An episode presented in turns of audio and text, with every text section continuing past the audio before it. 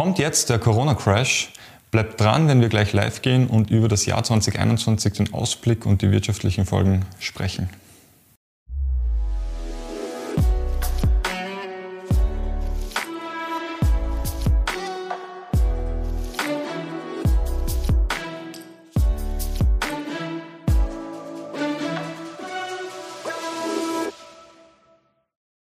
Herzlich willkommen zu unserer Kaffeepause. Hallo. Josef und ich freuen uns sehr, dass wir euch heute zu einer sehr spannenden Folge wieder begrüßen dürfen. Wir haben uns heute vorgenommen, über das Jahr 2021 zu sprechen, einen Ausblick zu wagen. Das machen wir normalerweise sehr selten. Aber schwierig ist, du liegst im Regelfall falsch. Absolut, ja. Aber wir lehnen uns da jetzt einmal weiter raus und zwar deswegen, weil ein äh, hochempfohlenes Buch, der Corona Crash, was der Josef geschrieben hat, weil da auch einige ja, Prognosen enthalten sind. Josef, kurzer Auszug. Ähm, was sind Dinge, die sich aus deiner Sicht mittlerweile, also die du vor einem Jahr geschrieben hast, was sich da aus deiner Sicht bewahrheitet hat? Vielleicht aber Dinge, die sich nicht bewahrheitet haben, bevor wir dann in unsere weitere Prognose hineinsteigen. Der Zeitraum ist noch relativ kurz, also insofern haben sich äh, mehr Dinge bewahrheitet, beziehungsweise manche Dinge sind einfach noch offen, ja. die da drinnen stehen. Äh, und zwar in diesem Buch habe ich versucht, zum Zeitpunkt Juli 2020, also gerade nach dem, nach dem ersten Shutdown, ein Resümee zu fassen und zu schauen, äh, was ist meine rein subjektive Meinung mit dem ganz klaren Zusatz, das handelt sich um eine Prognose und im Regelfall treten die eh nicht ein. Ein Thema, was jetzt gerade dieser Tage sehr, sehr prominent in den Schlagzeilen ja, immer wieder anzufinden ist, ist das Impfthema. Ja. Ich habe damals prognostiziert, es wird noch Jahre dauern, bis der Impfstoff flächendeckend eingesetzt wird.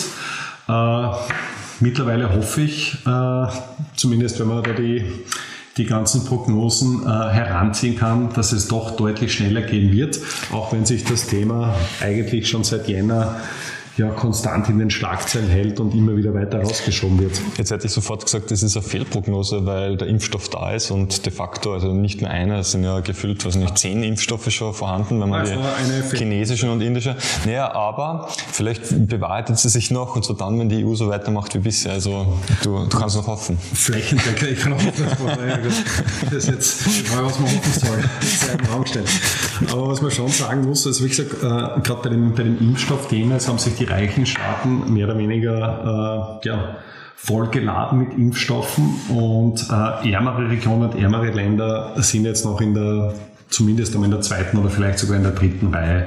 Das heißt, wie lange es jetzt wirklich dauert, bis man eine dementsprechend breite Durchimpfungsrate haben wird, das sei einmal dahingestellt. Mhm. Mich überrascht es aber trotzdem, also wenn ich jetzt noch einmal die, die Brille vom Juli 2020 äh, aufsetze, dass wir bereits im, im ersten Quartal 21 schon einen Impfstoff haben, der dann auch äh, in Europa zumindest äh, einmal flächendeckend eingesetzt wird. Ja. Und äh, das ist einmal sicher ein Thema, was in Bezug auf die, auf die lange Entwicklungsphase, die normal so ein Impfstoff braucht, weil im Regelfall war es ja bis dato so, dass man eben zwischen fünf und sieben Jahre gebraucht hat, um einen Impfstoff zu entwickeln und auch langfristige Studien durchzuführen. Allerdings muss man sagen, im Anbetracht der Pandemie sind einfach Mittel und Gelder irgendwie ja, einfach losgetreten worden, die bis dato einfach noch nicht gekannt ja. sind. Ich meine, wir, wir, wollen jetzt auch gar nicht äh, über die Impfung an sich diskutieren. Das ist äh, ein Thema, was polarisiert. Da gibt es unterschiedliche Meinungen dazu. Ähm, wir sehen das pragmatisch in einem gewissen Rahmen wird's, wird kein Weg daran vorbeiführen, dass wir jetzt einfach darauf warten müssen, bis äh, Großteil der Menschen geimpft ist, damit man wieder zu einer quasi Normalität zurückkehren kann. Und äh, die Normalität, das ist etwas, auf was wir uns, denke ich, alle, und ich hoffe, dass das ein Konsens zumindest ist, dass wir uns auf den freuen. Ähm, ja, äh, jetzt hast du in dem Buch, und ich kann das äh, euch zu sehr wirklich nur empfehlen, euch das mal anzuschauen, das ist sehr gut geschrieben, du hast doch einige Sachen prognostiziert, die tatsächlich so gekommen ist. Jetzt kann man sagen, vielleicht sind die Sachen wirklich auf der Hand gelegen, vielleicht hattest du auch einen guten Weitblick, das kann ich jetzt nicht abschätzen, aber äh, die Frage ist, wie es weitergeht. Deswegen die nächste Frage an dich, der da schon sehr viel Übung quasi mit Prognosen hast. Ja, absolut. Was kommt dieses Jahr jetzt aus wirtschaftlicher Sicht noch auf uns zu? Ja, wie gesagt, ich habe damals auch in dem, in dem Buch prognostiziert und ich stehe nach wie vor dazu, dass eben die realwirtschaftlichen Auswirkungen dieser äh, Corona-Krise ja, uns Jahre, wenn nicht sogar das ganze Jahrzehnt beschäftigen mhm. wird. Das betrifft auf der einen Seite den ganzen Arbeitsmarkt, das Arbeitsmarktthema. Da kommt natürlich dazu, dass jetzt eben die Digitalisierung in den letzten äh, Jahren oder im letzten Jahr eigentlich Jahren ist übertrieben, stark zugenommen hat. Das heißt Dinge, die vor einem Jahr unmöglich waren. Man denke beispielsweise an das Homeoffice in, in verschiedenen Berufsgruppen oder in verschiedenen äh, Unternehmen. Bis äh, März 2021 ein No-Go. Mittlerweile ist es etabliert und es gibt durchaus auch schon Unternehmen, die gesagt haben, okay, wir brauchen eigentlich nicht mehr so viele Büroflächen. Teilweise stehen auch Geschäftsgebäude bzw. Bürotürme leer oder weitestgehend weitestgehend leer, sondern wir werden auch in Zukunft Teile unserer Arbeitszeit von zu Hause aus erledigen. Mhm. Ein Thema, was halt sicher ist, durch die ganzen äh, Zunahme der Digitalisierung kommt es zu einem kompletten Neumischen der Karten. Digitale Geschäftsmodelle sind gegenwärtig hoch im Kurs. Das heißt, man hat gesehen, man muss sich davon ein bisschen, ein bisschen ja, einfach distanzieren. Ja. Unternehmen wie Zoom haben im Jänner 2020 wahrscheinlich die wenigsten gekannt. Mittlerweile werden Millionen an Videotelefonie-Gespräche pro Tag verzeichnet. Mhm. Und ähm, so wie es damals auch prognostiziert hat, aber das war jetzt ein No-Nah-Thema, glaube ich nicht, dass wir uns ähm, in Zukunft äh, ja, diesem Thema wieder komplett abwenden. Ja. Das heißt, es gibt durchaus viele, viele Bereiche, die, die dementsprechend positiv ist. Spannend finde ich äh, im, im negativen Sinn für Europa, dass Europa wirtschaftlich im Vergleich zu anderen Regionen hinterherhinkt. Vor allem China. China zum Beispiel äh, war ja eigentlich die erste große Nation und das erste große Land, das wirklich in die Corona-Krise eingetaucht ist. Mhm. Da spürt man jetzt aber nicht mehr wirklich etwas. Also der Motor läuft auf Touren. Äh, Gerade im, im Jänner, Februar sind die Produktionszahlen im Vergleich zum Vorjahr, da war natürlich mitten innerhalb der Krise doch ja, exorbitant mhm. gestiegen. Und ich glaube, wir in Europa äh, handeln uns jetzt von einem Shutdown zum nächsten, mhm. sind dem Problem noch nicht wirklich Herr geworden und äh, dementsprechend, dementsprechend äh, gehe ich davon aus, dass dort die die Folgen äh, ja, nicht über Nacht gereinigt werden können. Man sieht halt dann doch die Vor- und Nachteile unterschiedlicher Gesellschaftsformen, unterschiedlicher politischer Systeme. Und ähm, auch das ist wieder etwas, ja, über das man, wer hat es jetzt gesagt, der, der äh, Söder letztens gesagt, naja, wir können nicht, wir sind ja nicht in China. Und China hat halt andere Möglichkeiten, mit so einer Situation umzugehen, als wir hier in Europa. Das finde ich prinzipiell gut. Also ich bin gerne ein Europäer. Aber man sieht halt, dass gerade wenn es um Krisenbewältigung geht, dass es da halt in autokratisch geführten Staaten etwas leichter zu sein scheint. Absolut. Gehen wir jetzt, äh, kommen wir zur Wirtschaft. Das ist unser Kernthema. Äh, ich habe, es gibt so einen geflügelten Spruch, der, ich weiß nicht, ob er von den Börsen kommt, äh, das Geld ist nicht weg, es hat nur wer anders.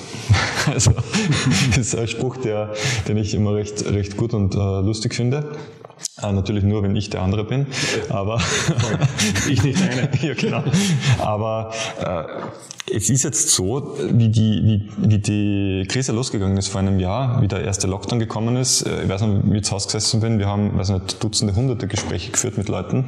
Und damals noch als Portfolio-Manager natürlich sind wir auch immer gefragt von, naja, was heißt das jetzt für die Wirtschaft? Und meine Prognose war da immer ganz klar, das kann nicht gut gehen. Das muss eskalieren.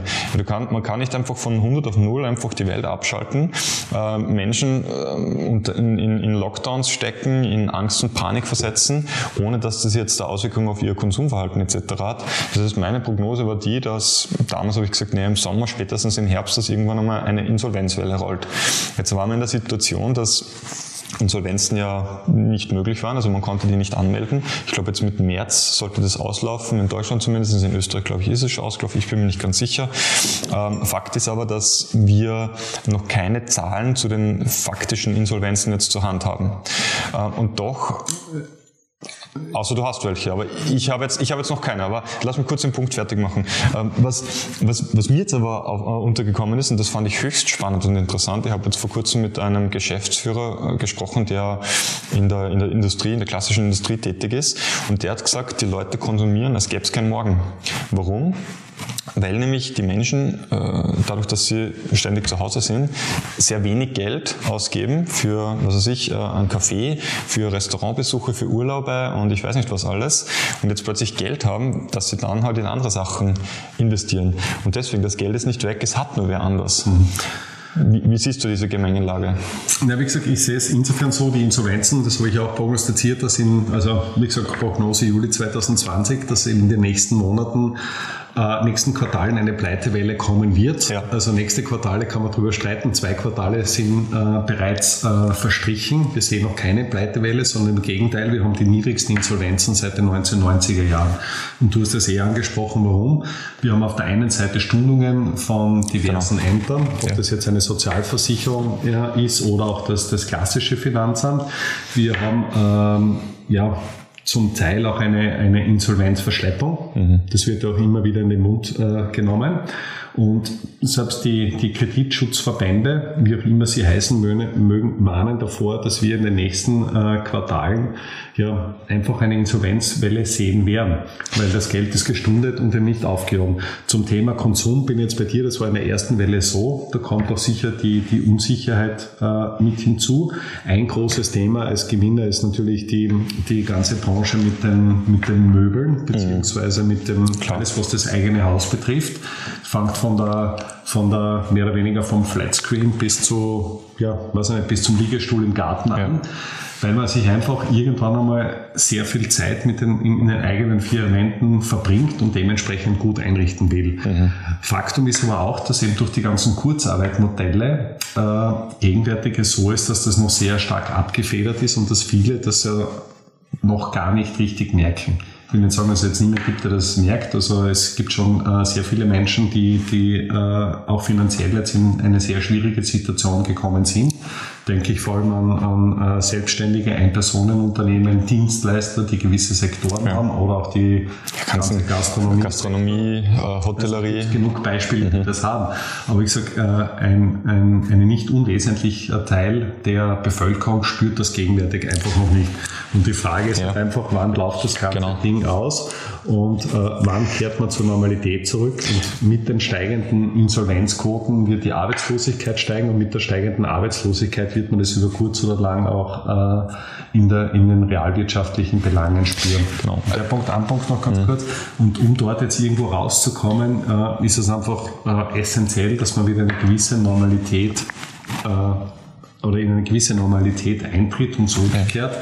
Und äh, da sieht man halt, Stand äh, heute äh, mit, der, mit, dem, mit dem Impfthema äh, ja, als die größte Chance, dass man sich dort wieder annähernd ja. Einmal hinbewegt. Also ich habe immer gesagt, wenn das gut geht, dann wechsle ich die Branche.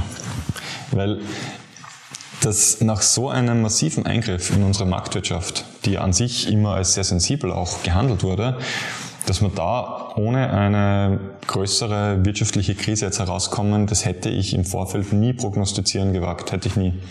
Und, äh, ja, so klein war es ja nicht, das war nur sehr, ja, ja, sehr schnell. Richtiges Fach. Ja, eh. Aber man kann sagen, gut, das ist halt mit Zentralbankengeld gefüllt worden, aber die eigentliche Krise, die sollte dann noch kommen. Aber mittlerweile muss ich sagen, auch nach vielen Gesprächen, die ich geführt habe, ist es so, dass es gewisse Branchen gibt, die massiv davon betroffen sind. Aber das ist halt nicht die ganze Wirtschaft, sondern es ist halt einfach nur ein Teil davon. Und diesen Teil oder dieser Teil kann eventuell von Finanzminister Blümel zum Beispiel, wenn der großzügig ist, aufgefangen werden. Und wenn die aufgefangen werden und wir danach wieder in eine Normalität hineinkommen, äh, und vorausgesetzt, das ist ein Punkt, über den ich da noch sprechen möchte, das Konsumverhalten verändert sich nicht wesentlich, dann können die ja wieder von neu starten und das einfach wieder aufbauen. Also ich weiß nicht, ich, ich sehe momentan schon... Eine Verschiebung, eine Verschiebung der Geschäftsmodelle. Mhm. Und das, was in der Historie erfolgreich war, würde ich nicht davon ausgehen, dass ja. das auch in den nächsten zehn Jahren erfolgreich ja. ist. Also ich bin mittlerweile schon an einem Punkt, wo ich sage, ich bin mir einfach nicht mehr sicher. Ich glaube nach wie vor, dass da in naher Zukunft einfach ein Krisenszenario auf uns zukommt. Das, und das, ich weiß nicht, das, das empfinde ich einfach, aber das ist meine Emotion. Aber rational gesprochen denke ich schon, dass man auch Gründe finden kann, die dagegen sprechen, die dafür sprechen, dass es einfach weitergeht. Ja, Und das ist schon der Wahnsinn, ja. Ja, absolut. Also wir befinden uns nahe den Höchstständen. Also da hat es eine, einen großen Kurseinbruch gegeben, der de facto irgendwann im April 2020 erledigt war. Ja. Und seit damals geht es, abgesehen natürlich von, von einer, äh, den einen oder anderen äh, ja, Rückgängen de facto immer nach oben. Und das finde ich schon auch irgendwo spannend, dass wir so eine große Krise gehabt haben. Man muss ja nur zurückdenken. Innerhalb weniger Wochen haben mehr als 20 äh, Millionen Amerikaner ihre Jobs verloren. Wahnsinn. Also allein wenn man diese Zahlen hat. Ich bin seit Ende der 90er Jahre im Fondsmanagement und dort waren die, die sogenannten Initial Jobless Games, das waren die Erstanträge zur Arbeitslosenrate, immer so, ich weiß nicht, zwei, drei, maximal einmal 400.000. Auf einmal kommen es mit 6 Millionen rein. Da glaubt man de facto, das ist ein gell? Um das nur mal in, in, in Zahlen zu fassen. Und nach diesem scharfen Rückgang, wobei dieser Rückgang auch im Vergleich zu, zu historischen Bärenmärkten ja eigentlich ein, ein unterdurchschnittlicher Rückgang ist. Also was ich immer miterlebt habe, ist, dass wenn es wirklich kracht, dass man sagt, 50 Prozent verliert man, irgendwo plus minus. Jetzt war der Rückgang irgendwo zwischen 30 und 40 Prozent. Ja, vor allem, weil es ja immer, es, es heißt dann, das sagen ja die Leute auch, größte Krise seit dem Zweiten Weltkrieg. Und ich meine, ich war beim Zweiten Weltkrieg, war ich nicht dabei, ja, aber da ist ziemlich zur Sache gegangen, was man so hört. Ja. Also, pff. Und was man halt auch merkt, wo wir in Europa ein gewisses Thema haben, wir stehen halt eher für, für alte Industrie, äh, auch alte Geschäftsmodelle ja. und äh, die Musik spielt momentan vor allem im, im Tech-Bereich gerade jetzt letztens eine, eine Grafik gesehen von den, von den äh, populärsten Consumer Brands, also Konsumentenmarken der Welt. In 100 Ländern dieser Welt wird Google als populärste Marke angesehen. Dahinter folgt Netflix und dahinter Amazon. Wahnsinn. Also da ist meilen, meilenweit kein Europäer auch irgendwo äh, zu finden. Ja. Abgesehen Ikea auf Top 5, mhm. aber da sind wir dann wieder in dem ganzen äh, Möbelbereich. Ja. Ich habe, bevor wir jetzt zum Abschluss kommen, noch eine letzte Frage. Das veränderte Konsumverhalten. Du hast gesagt, gut, das verteilt sich dann einfach neu. Ist das was, was die Wirtschaft einfach so schlucken kann? Oder wird das schon zu Turbulenzen führen auch? Es hängt eigentlich davon ab, wie es den Konsumenten geht. Das ist mhm. nicht der springende Punkt. Wenn wir jetzt eine steigende Arbeitslosigkeit hätten mhm. und das Geld knapp wird, dann wird das natürlich ein Riesenthema. In Amerika als größte Volkswirtschaft hast du einen Konsumanteil von ungefähr zwei Drittel, also knapp 68 Prozent des Bruttoinlandsprodukts. Ja Produkt wird durch den privaten Konsum gesteuert. Mhm.